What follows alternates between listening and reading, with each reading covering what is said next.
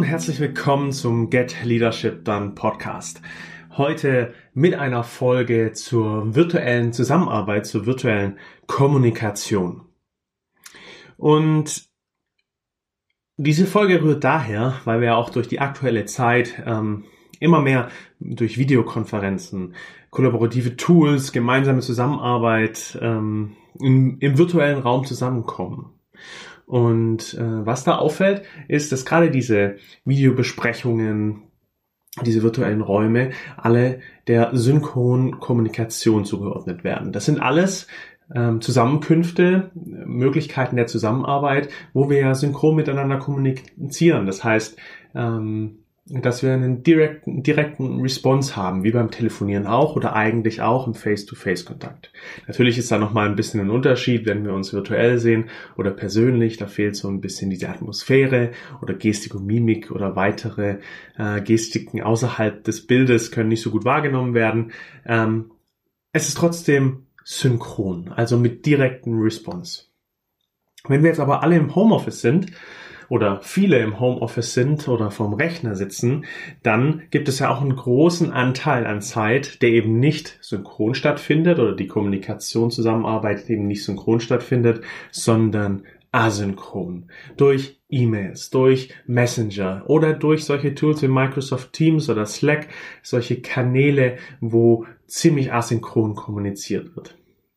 Und ähm, zur synchronen Kommunikation habe ich wahrgenommen in der letzten Zeit, dass da unglaublich viel gemacht wird und auch sehr viel getestet wird und man kommt zusammen.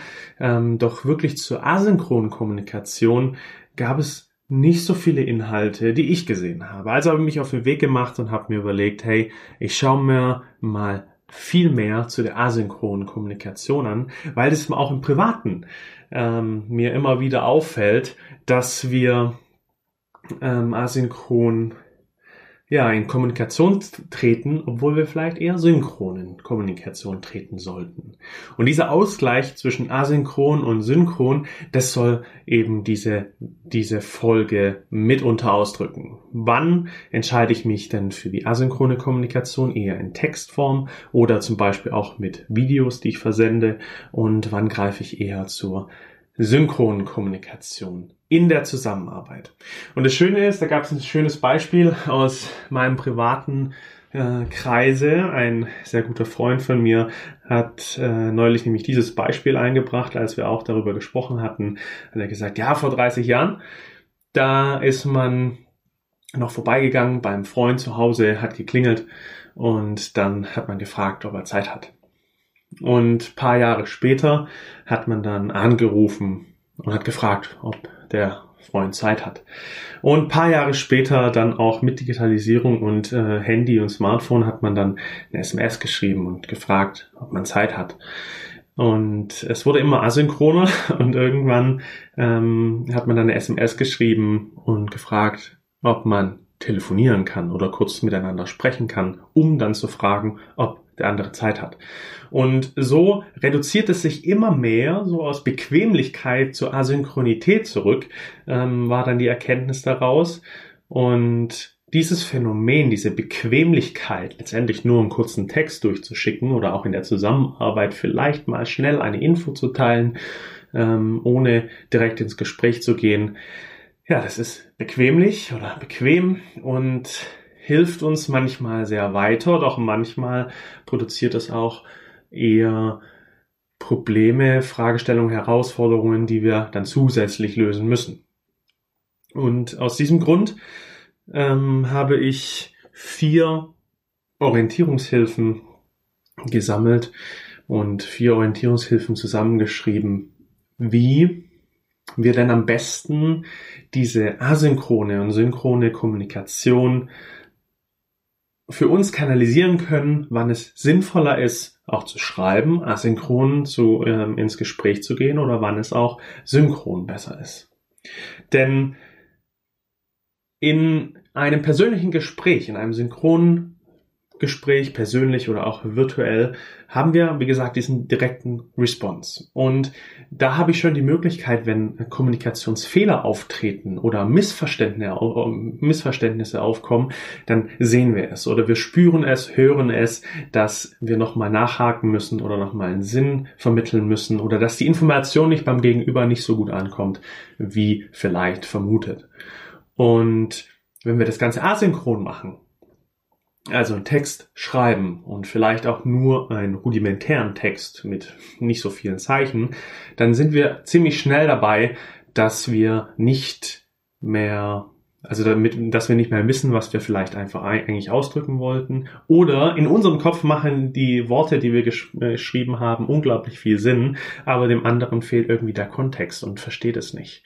Auf was es hinausläuft, ist der fehlende oder der zu große Interpretationsspielraum, wenn wir asynchron kommunizieren, weil wir eben nur ein Medium haben, an dem wir uns entlanghangeln können. Und das ist entsprechend der Text oder bei einer Videobotschaft zwar das Video, aber wir haben keinen direkten Response, wir haben keine Mimik, wir haben keine Gestik, wir haben keine, kein Gefühl für den anderen, ob unser Gesagtes und unsere Information auch so angekommen ist, wie sie ankommen sollte. Und dafür gibt es diese vier Orientierungshilfen, habe ich vier Orientierungshilfen ähm, zusammengetragen, die dabei helfen zu entscheiden, nutze ich jetzt nun diese Möglichkeit der schnellen Kommunikation asynchron oder muss ich dann doch mal zum Hörer greifen, muss ich auch meine Bequemlichkeit mal überwinden und habe die in vier Kategorien zusammengefasst. Und das erste ist natürlich eine persönliche Neigung. Egal, ob das jetzt erstmal Bequemlichkeit ist oder auch ähm, ein Persönlichkeitsmerkmal. Also ein Persönlichkeitsmerkmal in der Hinsicht eine, eine Disposition, also was Stabiles in meiner Persönlichkeit. Vielleicht bin ich als banales Beispiel, vielleicht bin ich eher extrovertierter oder introvertierter. Und wenn ich jetzt beispielsweise eine introvertiertere Person bin, dann neige ich eher dazu zu schreiben, als den Hörer in die Hand zu nehmen und in den direkten Austausch zu gehen. Oder ich schreibe dann lieber gerne einen kurzen Text, als eine Videobotschaft ähm, zu schicken oder ähm, ein Videocall auszumachen. Ähm, genauso ist es ja, oder genauso ist es ja in dem im Face-to-Face-Kontakt auch am Beispiel geblieben, extrovertiert und introvertiert. Menschen, die eher extrovertiert sind oder auch mal einfach mal losreden, ohne drüber nachzudenken, kommen eher in diesen Kontakt als eher zurückhaltende, introvertiertere Personen, die vielleicht erst nachdenken und dann sprechen. Das hat alles seine Vor- und Nachteile, gar keine Frage, aber hier soll ja zum Ausdruck kommen, dass persönliche Neigungen eine Rolle spielen in der Kommunikation virtuell sei es eben asynchron oder synchron. Das muss ich zum einen erstmal auf mich selber projizieren, erstmal schauen, hey, was bin ich denn eher so für ein Kommunikationstyp? Und was habe ich da, was bringe ich da an Kommunikation mit oder an persönlicher Neigung? Und wie verhalte ich mich denn so potenziell eher in dieser Kommunikation? Bin ich denn eher jemand, der ganz viel spricht in einer ähm, in, einer, in einem Meeting? Oder bin ich eher jemand Zurückhaltendes, der Fachimpulse dann hin noch hinzugibt oder wenn jeder seinen Beitrag geleistet hat, dann ergänze ich nur noch.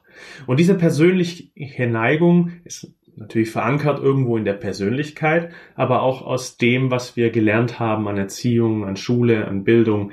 Ähm, und es hat sich nach und nach ausgeprägt und bildet natürlich auch einen Teil unserer Persönlichkeit äh, ist Teil unserer Persönlichkeitsstruktur. Wenn wir diesen Punkt anschauen mit, mit persönlicher Neigung, dann gibt es so zwei, drei ähm, einfache Reflexionsfragen, wie wir das für uns erstmal so ein bisschen einordnen können. Und äh, das ist zum Beispiel Nummer eins, wann, wann schreibe ich denn lieber Textnachrichten oder mache eine Sprachaufnahme ähm, oder wann greife ich denn lieber gerne zum Hörer oder vereinbare eine Videokonferenz? Also diese Diskrepanz zwischen Schreiben und in synchronen Kontakt zu kommen, ähm, wann mache ich das denn eigentlich? Mich selber dabei beobachten, also die, sich diese Frage zu stellen. Und dann ähm, fällt mir zum Beispiel auf, dass ähm, wenn ich natürlich auch weniger Energie habe oder nicht so fit bin im Tag oder ähm, mein, meine, mein Umfeld ähm, es gerade gar nicht erlaubt, dann bin ich eher dabei, schnell eine Textnachricht zu schreiben oder eine Sprachnachricht durchzusenden. Ähm, aber wenn ich vielleicht eher Zeit habe oder auch in einer ganz anderen Mut bin, in einer ganz anderen Stimmung, dann mache ich vielleicht eher eine Videokonferenz oder greife zum Hörer.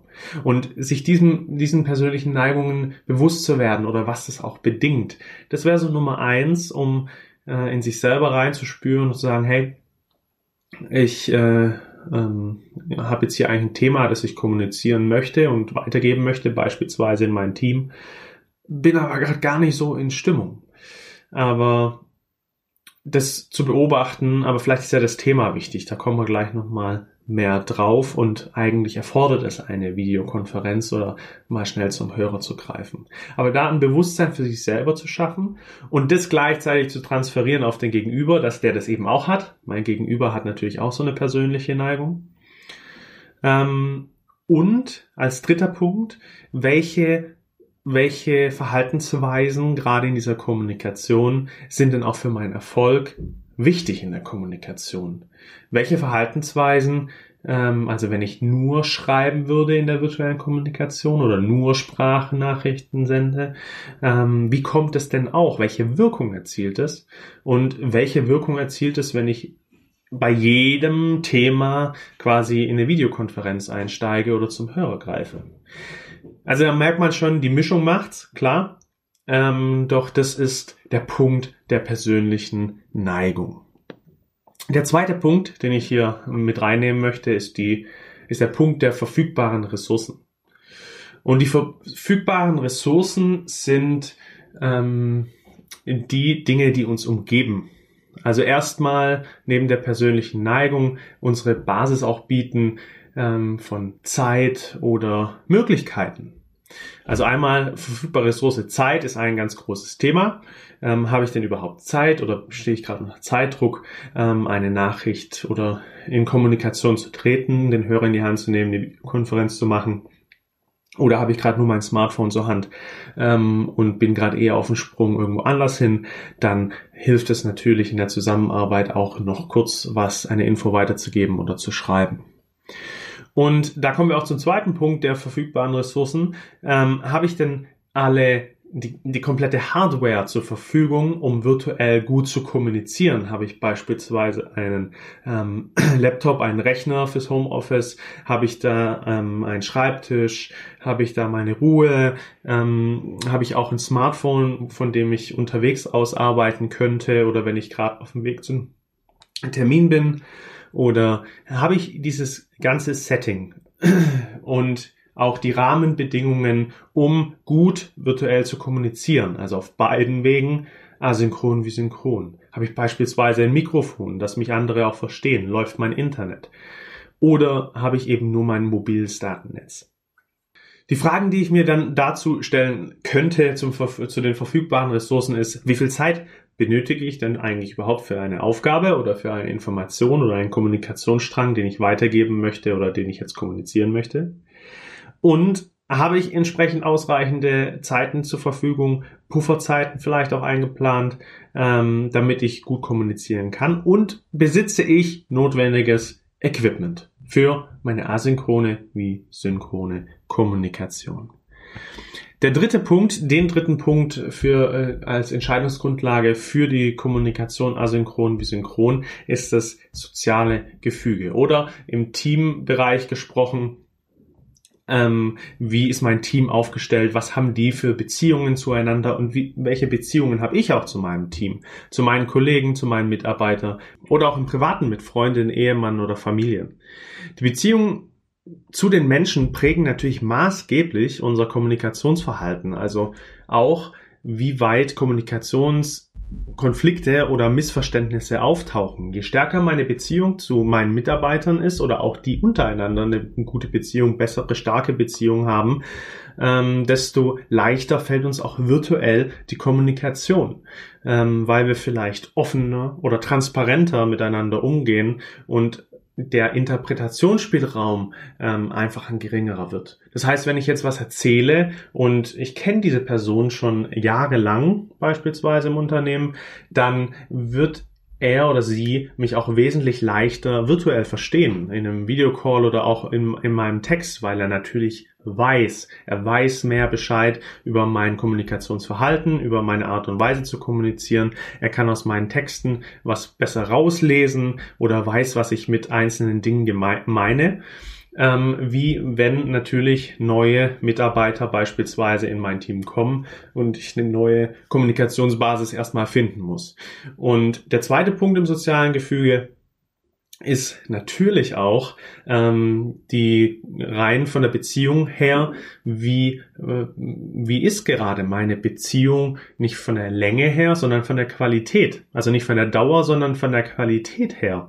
Habe ich denn enge, intime Beziehungen oder sind es eher Arbeitsbeziehungen, die vielleicht auch nur oberflächlich sind. Ähm, das hat natürlich ganz viel auch mit meinem Führungsstil zu tun als Führungskraft. Ähm, die, das soziale Gefüge oder eben diese Beziehungen zu Menschen und auch die Beziehungen in meinem Team, das ist der dritte Punkt, ähm, der es natürlich ausmacht für meine Entscheidung, ob ich letztendlich bei Themen oder Problematiken, Herausforderungen, Maßnahmen, wie auch immer, ähm, asynchron oder synchron kommunizieren kann, sollte oder darf. Auch hier zwei, drei Kernfragen, die du dir an dem Punkt stellen kannst. Wie gestalte ich denn meine Beziehungen aktuell mit meinem Gegenüber? Sei es wie gesagt, aufs Team bezogen, mit meinen Mitarbeitern oder auch mit meinen Kollegen. Wie viel Hintergrundwissen und Sinnvermittlung benötigt denn auch mein Gegenüber für mehr Klarheit in der Kommunikation? Gerade im Geschriebenen ähm, braucht man ja oftmals noch mal ein bisschen mehr Input, weil es eben nur die eine Möglichkeit gibt, Informationen zu bekommen, wie in einem Synchrongespräch, wo man noch mal zehnmal nachfragen könnte. Also wie viel Hintergrundwissen und Sinnvermittlung ähm, braucht mein Gegenüber? Ähm, und das ist natürlich maßgeblich darauf zurückzuführen, wie stark auch meine Beziehung ist, wie stark ich den anderen kenne und da die richtigen Worte oder die richtigen Phrasen wähle. Und natürlich auch auf dich selber bezogen, wie klar ist meine eigene Botschaft gesprochen, geschrieben, formuliert. Wie klar kann ich wirklich das ausdrücken, drücken, was ich sagen möchte, um möglichst wenig Interpretationsspielraum offen zu lassen in der virtuellen Kommunikation. Das sei erstmal unabhängig von asynchron oder synchron. Asynchron ist es noch wesentlich wichtiger. Punkt Nummer vier. Punkt Nummer vier in der Entscheidungsfindung asynchron oder synchron ist selbstverständlich das Thema an sich. Und zwar die Wichtigkeit sowie die Dringlichkeit des Themas. Ein direkter Videocall, einen direkten Videocall zu machen, entspricht meistens einer hohen Dringlichkeit oder auch einer hohen Wichtigkeit. Und das ist ja auch völlig richtig so oder völlig in Ordnung, da ziemlich schnell in Kontakt zu kommen. Aber wenn du, auch wenn du schon daran denkst, wenn dir etwas unglaublich wichtig ist und es in die Zeit drückt, dann ähm, haben wir schon Intus innen in, in uns drinne schon ah, anrufen, anrufen, anrufen oder Videocall ausmachen, sofort in ein Gespräch einsteigen. Und genau so ist es eben äh, virtuell genauso. Die Entscheidung, ob ich jetzt ähm, asynchron oder synchron ähm, ins Gespräch gehe, hängt natürlich auch ähm, von der Wichtigkeit und Dringlichkeit des Themas ab. Wir kennen es ja zu gut, dass äh, unsere Meetingkultur in Deutschland jetzt nicht unbedingt die beste ist und äh, wir in unzähligen Meetings drin sind, vor allem auch Videocalls in synchrone Kommunikation, die ja sehr viel Zeit auch in Anspruch nimmt, ähm, die aber unglaublich unwichtig sind, die nicht so ganz zielorientiert zu dem eigentlichen Nutzen beitragen.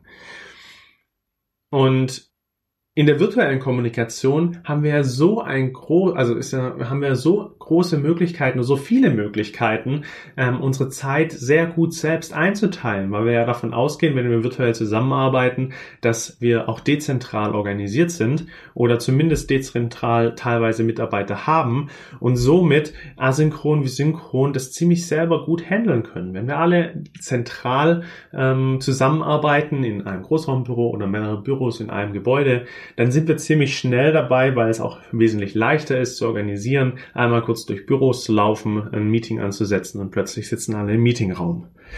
Ähm, in Bezug auf die Wichtigkeit und Dringlichkeit, gerade im virtuellen Kontext, gilt die Faustregel, je wichtiger oder dringlicher ein Thema, desto eher sollte es synchron kommuniziert werden. Und das ist ja erstmal nichts Neues.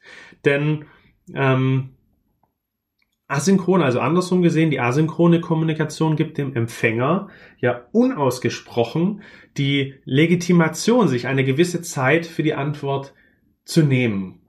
Weil ähm, es kann ja sein, dass ich gerade eben nicht am Platz bin oder banales Beispiel auf der Toilette bin. Dann kann ich ja nicht direkt reagieren oder gerade zum Mittag bin. Ähm, egal ob es E-Mail ist oder auch in einer äh, in einem kollaborativen Tool wie Microsoft Teams oder Slack, ähm, gebe ich dem Gegenüber, dem Empfänger meiner Nachricht im asynchronen Kontext Zeit, äh, sich zu melden, Zeit, eine Antwort zu geben. Und das ist unausgesprochen so. Und um dann Ausgleich zu, also das ist erstmal als Faustregel, je wichtiger und dringlicher, desto synchroner die Kommunikation. Und je mehr Zeit ich zur Verfügung habe, also je undringlicher die Aufgaben sind, desto besser funktioniert auch eine asynchrone Kommunikation.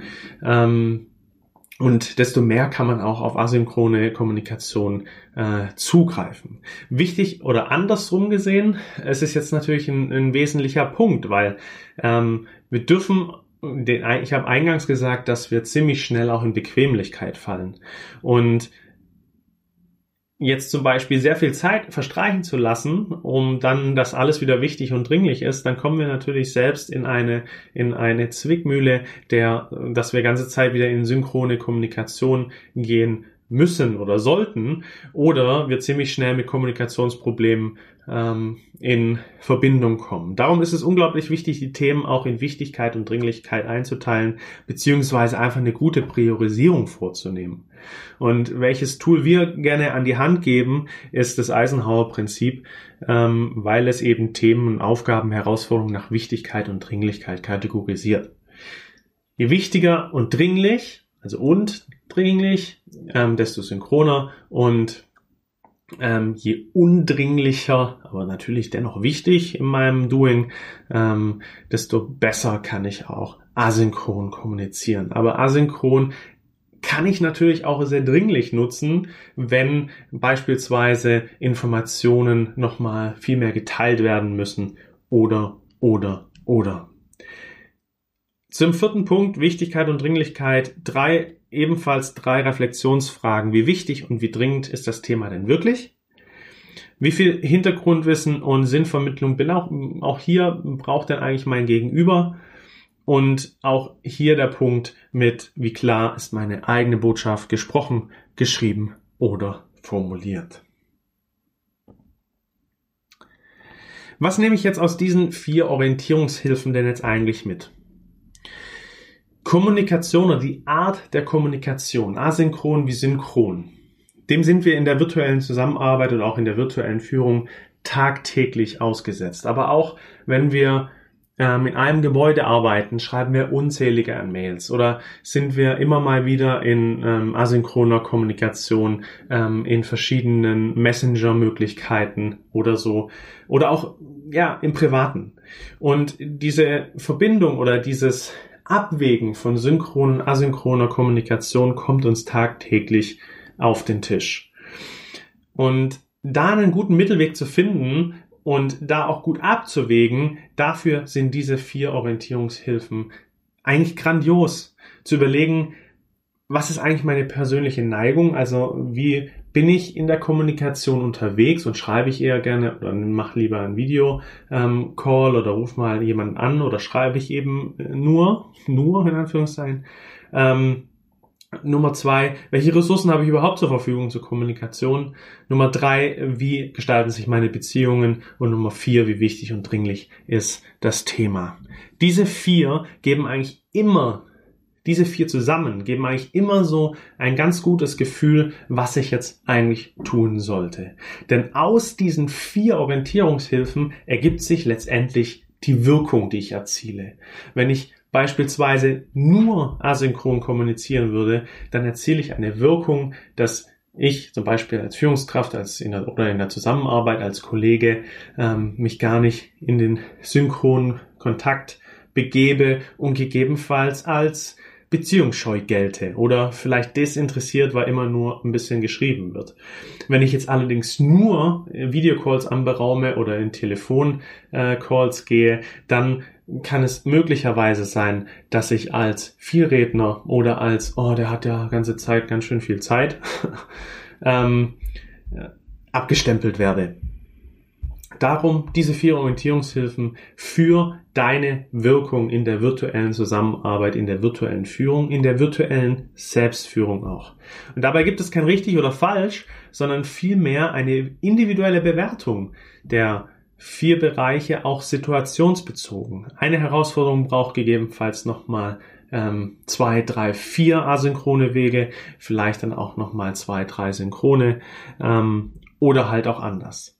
Wir brauchen ein Bewusstsein, ähm, eine Klarheit darüber, die wir einfach auch durch Üben und Austesten ähm, erwirken können oder die wir herausfinden können. Und die Wichtigkeit an dem ganzen Thema ist, dass die virtuelle Kommunikation in Zukunft immer relevanter wird. Und es Vor- und Nachteile gibt bei beiden Bereichen, der asynchronen und synchronen Kommunikation, und wir daraus unsere Wirkung, ja, zusammensetzen. So wie wir auch auftreten wollen oder auch wie wir erfolgreich sein können. Das mal als ähm, Abrundung dieser vier Orientierungshilfen mit der Wirkung in der virtuellen Kommunikation. Ja, und wenn dir die Folge gefallen hat, dann lass uns doch gerne einen Kommentar und eine Bewertung da. Wir freuen uns auf dein Feedback. In diesem Sinne, Peace É pronto.